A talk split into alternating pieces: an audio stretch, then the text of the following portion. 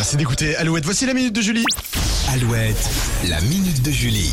Alors Julie, tu as trouvé deux infos pas du tout importantes à tester pour vérifier si certains chercheurs mènent des projets sérieux ou pas. Oui, deux infos trouvées dans les magazines Néon et dans West France Soir. On commence avec Néon qui dévoile un article sur les bonnes nouvelles. Ouais. Selon une étude suisse, notre cerveau savoure encore plus les bonnes nouvelles quand elles nous sont chuchotées dans l'oreille gauche. Tiens.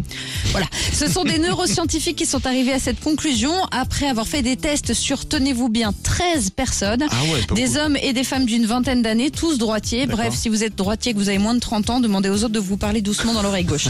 et dans West France, on apprend que si on regarde au moins 30 fois la même image de nourriture, eh ben on n'aura plus faim.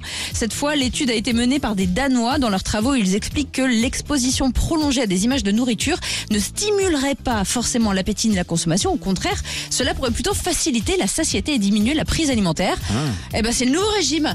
Merci les Danois, ça nous évitera de grignoter. Ah, c'est peut-être pour nous dégoûter en fait. À force Pas de voir forcément le truc, dégoûté, tac, mais tac, tu le vois, ça- tu le vois et ça passe. Ok. Ça, faut que ça passe. Bon, on va tester ça. Voilà, pour euh, le Summer Body. Tu clignes 30 fois des yeux sur des M&M, c'est lui, voilà. Et après tu, les- après tu vas quand même les acheter. Comment Voici Yusundu après Harry Styles sur Alouette.